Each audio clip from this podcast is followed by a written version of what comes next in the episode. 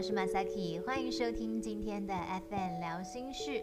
你可以透过 Anchor、Spotify、Google 播客或是 Apple Podcast 收听这个节目。今天要来跟大家聊什么呢？今天要陪你读书。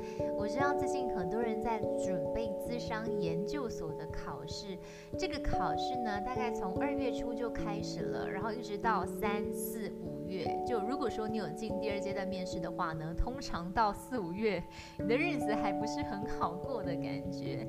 那现在二三月份大概都是第一阶段的笔试，很多人都在冲刺啦，写考古题，背东背西的。但是说真的啊，我觉得资商研究所不是那么的好考诶，一部分是因为资商研究所它考试跟你一起竞争的人太多了，这是一个在文组当中呢竞争非常激烈的研究所。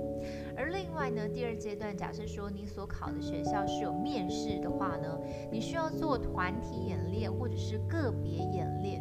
这对于很多非本科系生来说，就会觉得好紧张哦！我根本就不知道资商是什么，我怎么会做资商，还有团体资商的演练呢？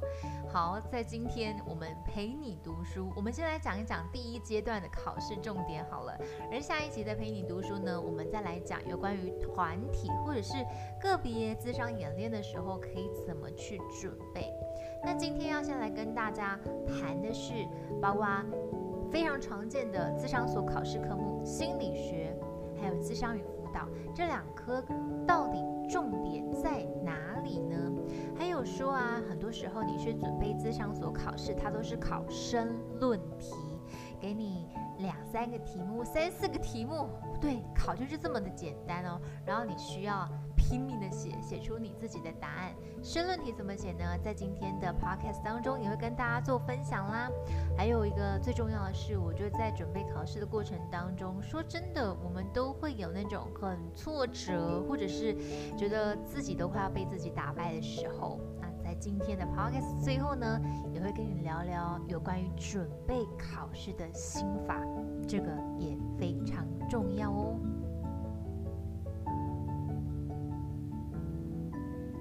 老实说呢，当初我在考资商所考试，还有我后来考心理师考试之后啊。我有一种感觉，是我并没有觉得资商研究所的题目比较好考。虽然我们都已经经过三年的专业训练了，对不对？但是我觉得资商所有一些题目真的是啊，也是有一点困难。对于一个非本科技生，像我自己以前没有读过心理学，没有读过资商与辅导，更没有读过统计的人，对我来讲真的是还蛮困难准备的。那有时候可能你会面临到，就是你要去取舍，说现在这个时间，然后你要考的学校。他们考了几个科目，你要先以哪几科为重点？这件事情就非常的重要。你绝对不要花很多时间去准备英文跟国文，好吗？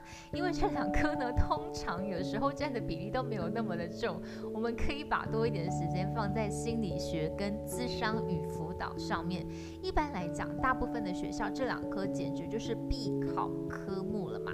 好，那对于心理学还有智商与辅导，到底重点是什么呢？我有一种感觉是，好，我又有一种感觉了。心理学就是一个没有边际的学问，所以你就会发现心理学它的考题真的有时候会让你摸不着它在考什么东西。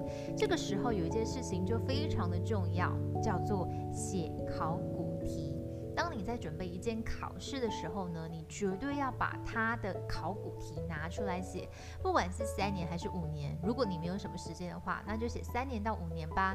如果你有时间的话呢，你就写十年吧。为什么会这样说呢？因为之前有网友分享过，说他就是写了很多的考古题，然后他当年在考试的时候呢，他发现有十几题就是从历年的考古题写出来的。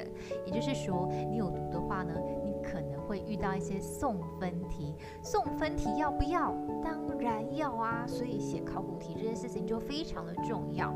那因为那时候啊，我在准备考试的时候，也是时间有点不太够，所以我就先从考古题着手。那我从考古题着手的原因，是因为我想要先知道这个学校它比较有可能考什么样的范围。像现在大家应该已经没有什么太多的时间去慢慢的。从第一页翻到最后一页，大概七八百页吧。好，没有时间了怎么办？你先去写考古题，然后把考古题读懂。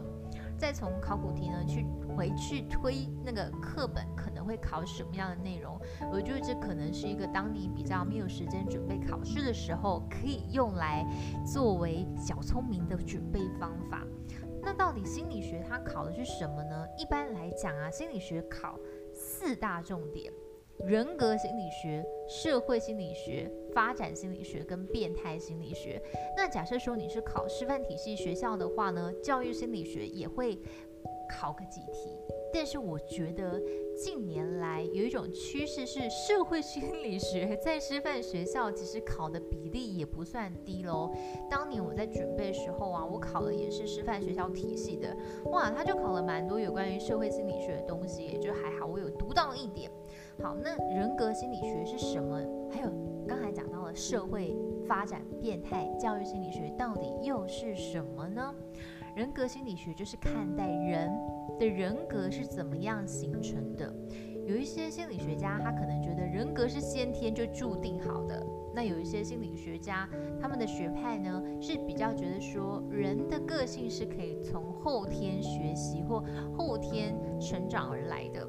那这两派，大家可能要去分清楚，说到底有什么样不一样的地方啊？到底在谈性格、气质，或者是谈人的那个认知学派的时候呢？为什么他们会这样去看待一个人的性格是怎么样形成的呢？这件事情就还蛮重要的哦。那到底发展心理学在讲什么呢？发展心理学它其实有点就像是把人拆成几部分来看，比如说幼儿阶段。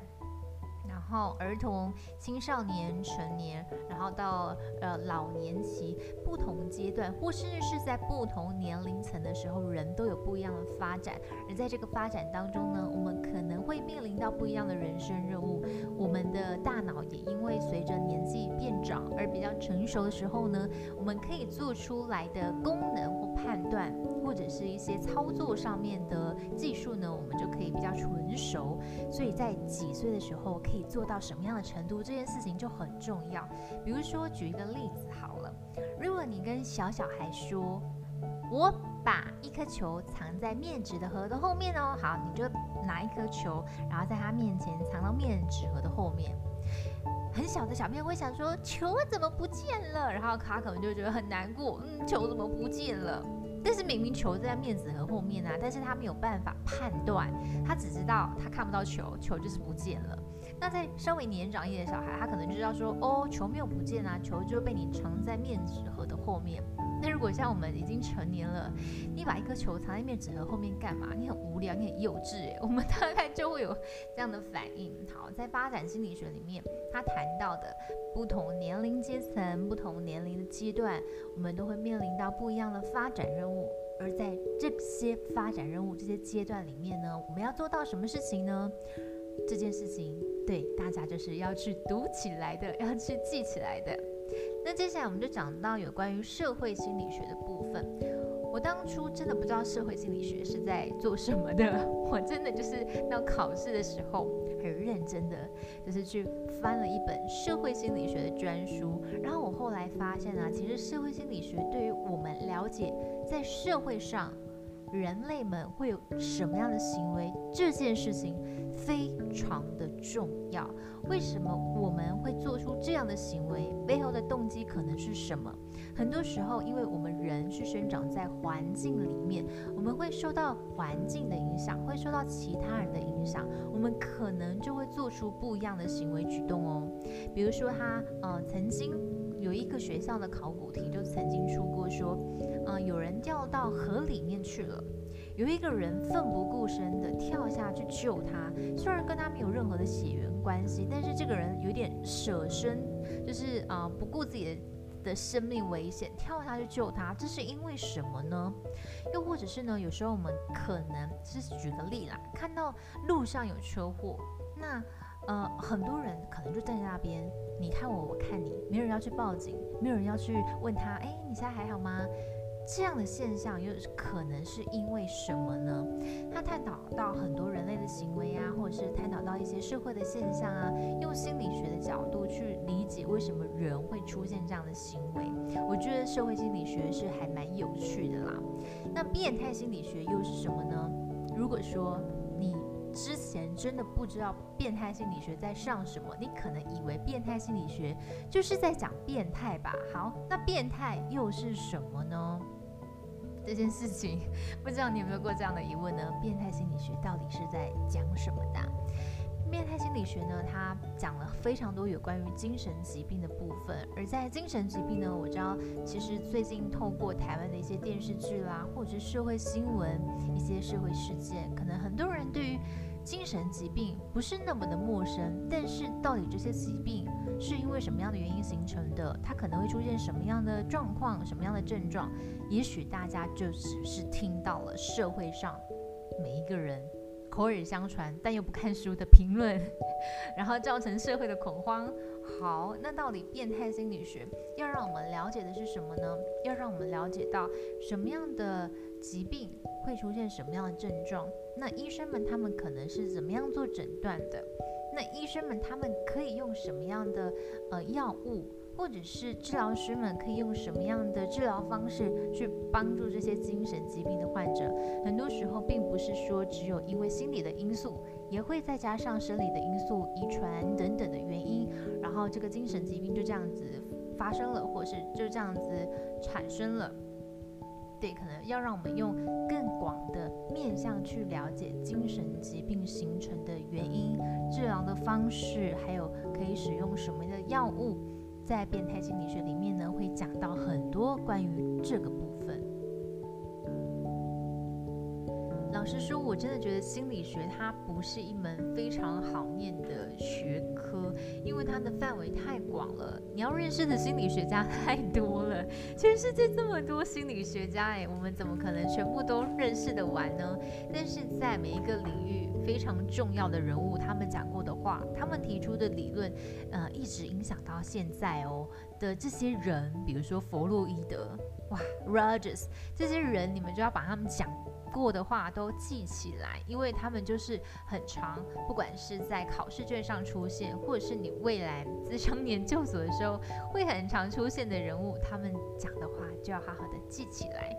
那接下来我们就来聊聊有关于第二个在资商研究所当中呢，就是一个必备考科，叫做资商与辅导。资商与辅导可以拆成两个部分来看，一个是资商。一个是辅导，前面谈的很多是有关于资商理论、资商治疗学派，还有资商实务工作的应用。那后面这个叫什么呢？后面就是很多跟学校的三级辅导，还有实务工作，实际上要如何去操作，如何去做。合作这件事情呢，在不管是学校还是社区医院来讲呢，都非常非常的重要。那一般来讲啦，就是呃，因为目前台湾的资商研究所啊，我觉得还是会啊以教育体系的比较多一些。但是因为我自己没有考过非教育体系的，什么叫教育体系？就是它原本叫做师范学院、教育大学。或者是师范大学，这叫教育体系。那非教育体系，比如说淡江文化这种，就是他们学习的东西就会跟可能一般的师范大学有点不太一样。那如果说你考的是，就是它是医学背景的，比如说你是考高医大的，这应该考试的内容也是会有点不太一样。所以，嗯，我没有考过这么广领域的，我只只能比较以就是考过师范体系的部分。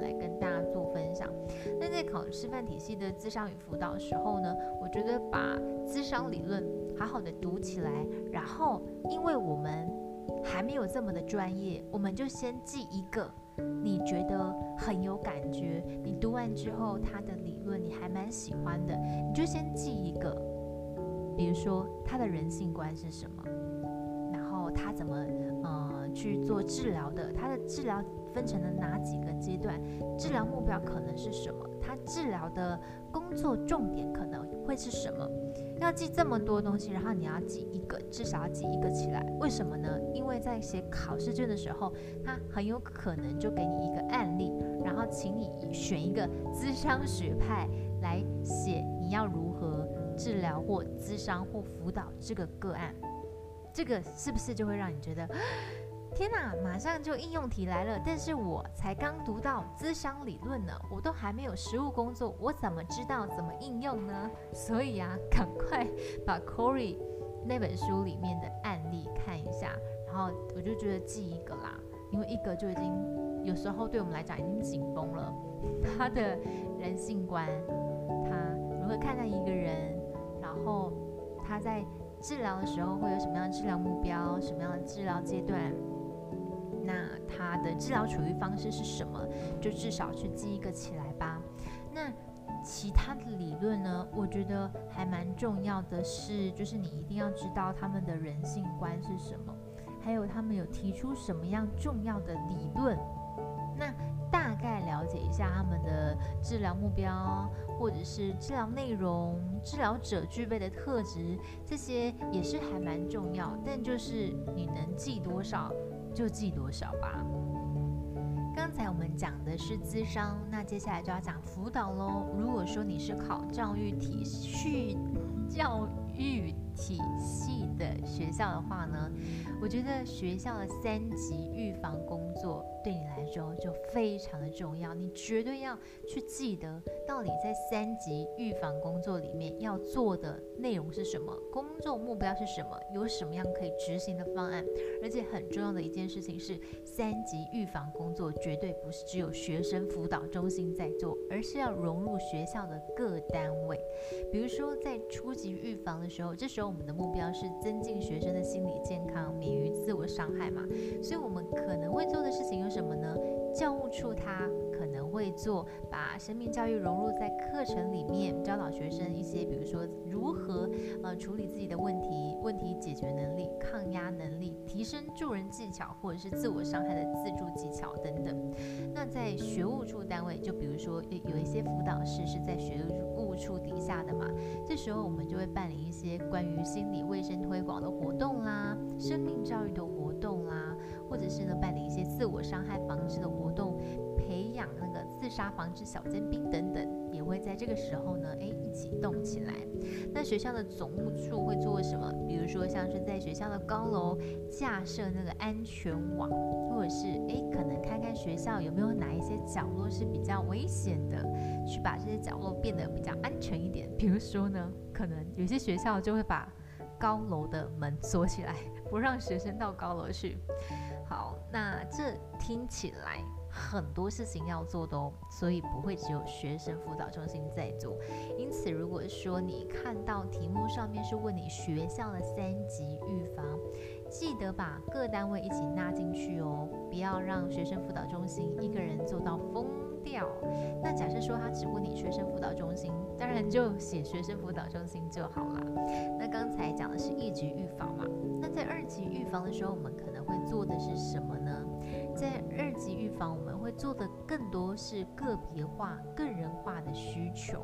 比如说，我们在这个时候的工作目标会是早期发现、早期介入，减少学生自我伤害的可能性，或者是呢，减少他自我伤害变更严重的可能性。这时候会做的比较多，像是呃高关怀的学生筛检。那关怀高关怀的学生，进行一些个别咨商，诶，比较个别化、个人化的处遇方式，这就是在这个时候呢，诶，会去进行的工作。那我们可能也会去整合一些学校的各单位，比如说导师、教官、宿舍辅导员等等，一起来关怀学生、关心学生，或者是呢，整合一些专业的人士，比如说社工师。精神科医师一起到学校来做助战助校的服务，这可能是在二级预防的时候呢，我们都会去进行的一些工作。那到底在三级预防的时候，我们会做的是什么呢？在三级预防的时候，我们要整合的不是只有学校各单位了，也不是只有呃学校各单位的资源，或者是请其他的专业人士、专业资源到校服务了，而是我们真的要。去整合校内外所有，包括社政、警政、卫政的资源，一起来帮助学生。这个时候可能会发生的情况，比如说像是你要去做通报了，比如说学生可能这个自我伤害的行为已经非常非常严重的影响到校园安全，或者是他自己个人安全的时候呢，在这时候三级预防启动起来。就会有很多事情要做了。比如说，可能我们会去进行一些危机处理。那这个危机处理，除了针对呃受伤的人之外呢，还有针对他身边的亲朋好友、他的同学，甚至是有时候呃，当人已经真的呃，这个算是我们说的，就是自杀身亡的时候呢，我们要如何去呃对外说明，或是要如何去安抚家长？他的亲朋好友，他的学校同学，后续可能还有更多要比较扩大关怀的部分，或是在三级预防的时候要去做的事情。那刚才我这边讲到的只有在学校部分哦。如果假设说呢，你今天是去社区工作的话，社区咨商工作有四大重点，也要来跟大家分享一下。为什么要分享呢？因为本人我就是在某一年考资商所的时候考到了这题，而且我明明就是考师范学校，为什么来个社区资商呢？还好我那时候有写考古题，然后写考古题的时候就发现社区资商这什么东东，我就赶快去查文献，然后去把社区资商的工作四大重点记起来。那个考古题救了我一命，我就会写那一题了。好，那刚才我们讲到的是学校的三级预防工作，你会听到很多，没关系，你可以上网去搜寻三级预防工作，相信你可以找到一些呃政府的资源，帮助你更了解三级预防在做什么。那假设说你今天是被问到说社区，那社区要做什么呢？社区有一部分呃叫做直接服务，另外一部分叫间接服务。那社区服务还有包括像是服务个人，或者是呢服务整个社区团体，那这样有什么样的差别呢？你可以自己画一个格子啊，因为它有分成社区直接服务、社区间接服务、个人直接服务，或者是个人间接服务。那在社区直接服务的时候呢，可能会做的一些是预防教育、心理卫生推广的工作。那在个人直接服务的时候呢，可能会做的一些像是物谈、个案管理或危机处遇。那如果说是社区的间接服务会是什么？会比较是可能会凝结整个社区的意识啦，会比较是团体一起的工作，或者是他的目标就不是一个人了，而是整个社区、整个团体。那个人的间接服务又是什么呢？比如说提供啊咨询。提供资源连接、转介，或者是啊，提供一个社区的支持系统、网络制作团体等等。这个其实说真的，非常的看起来简单，但做起来不是这么简单的事情。如果说你想要更了解有关于社区咨商是在做什么的话呢，你也可以上网查询社区咨商。即使说呃，很多时候这个学问是要一本。五六百页的书才读得起来的。可是呢，当我们没有这么多时间的时候呢，我们就可以先上网去查一下文献，人家整理好的精华版，去了解到底什么叫我的社区思商。往后你有机会去做社区思商的时候，就再好好的把它读起来吧。原本想说要不要继续分享申论题的部分，但我觉得讲到这边，我自己都已经头昏脑胀了，听的人应该 也更头昏脑胀了吧，对不对？是不是这样子？好啦，那我们申论题还是留到下一次，等我头脑清醒一点的时候，再来跟大家做分享吧。那为什么今天只分享这两科呢？因为我觉得这两科，呃，算是我在准备自商所考试里面啊，我自己觉得还准备的可以的科目。因为蛮多人去 Instagram 或者是去 YouTube 问我说，Masaki，请问一下，测验与统计怎么准备呢？这是一个数学烂到爆的人，烂到我都阿姨，我不想再努力了，我就是数学烂，我不想再读数学了。只是真的，嗯，在数学部分是没有天分的。然后我那时候。因为我有考嘉义大学，然后我那一年考嘉义大学的时候，它有一科就是考测验与统计嘛。我记得那一科我好像拿了三十几分。老实说，我觉得这对于一个数学烂到爆的人来讲，三十几分是一个鼓励耶，就是至少没有零分。虽然这这么烂的成绩，当然也不可能考得上啦。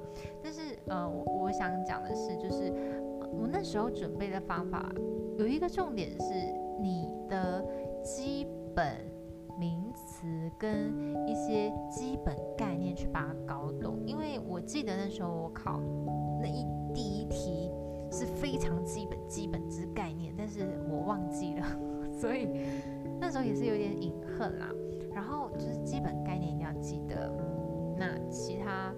些比较复杂部分呢，就是老话一句，你能读多少就是多少吧。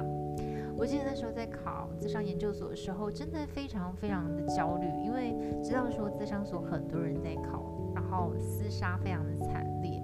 我那一年考试的时候呢，我告诉自己我一定要一年就考上，因为我那时候人生当中也嗯面临到一些工作的困境，还有一些人生的困境，然后我告诉自己，我一定要一年就把它考上，所以我就给自己很大压力啊。然后朋友就跟我讲一句话，让我释放了一些这个压力，为那时候我很无聊，我会去查呃每一间研究所大概有几个人报名，然后他们录取几个人。去计算说这间的录取率大概是多少，这是非常无聊，对不对？然后我就会给自己更多的压力，是天哪，这间学校的这个录取率这么低，我怎么可能考得上啊？而且这些人一定都很厉害，他们如果是本来就本科系的话，是不是就会考很好？然后就自己幻想一堆有的没有的情节，让自己陷入焦虑当中。但是后来朋友告诉我说，你管这么多干嘛？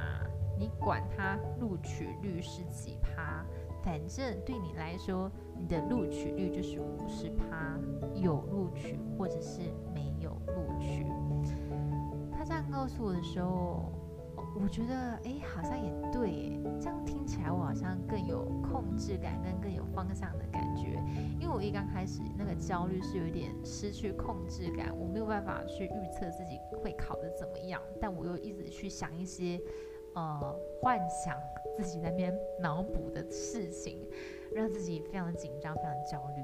然后在写考古题的时候，因为连题目都看不懂在问什么的时候，也会坐在电脑前面觉得很沮丧，然后有写到哭出来的时候。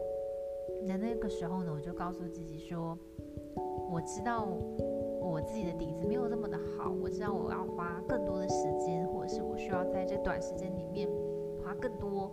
心力去准备，但不管怎么样，就是在还没有考试之前，绝对不要先被自己打败，还是要打起精神，好好的念书，好好的尽力赌一把，反正去考就对了。有没有考上呢？就再说吧。那时候我本来是抱着这样的心情去读书，去写考古题，然后我觉得考运也是非常重要的一件事情，所以呢，好好的准备，好好的写考古题，或许。老天爷就会眷顾你。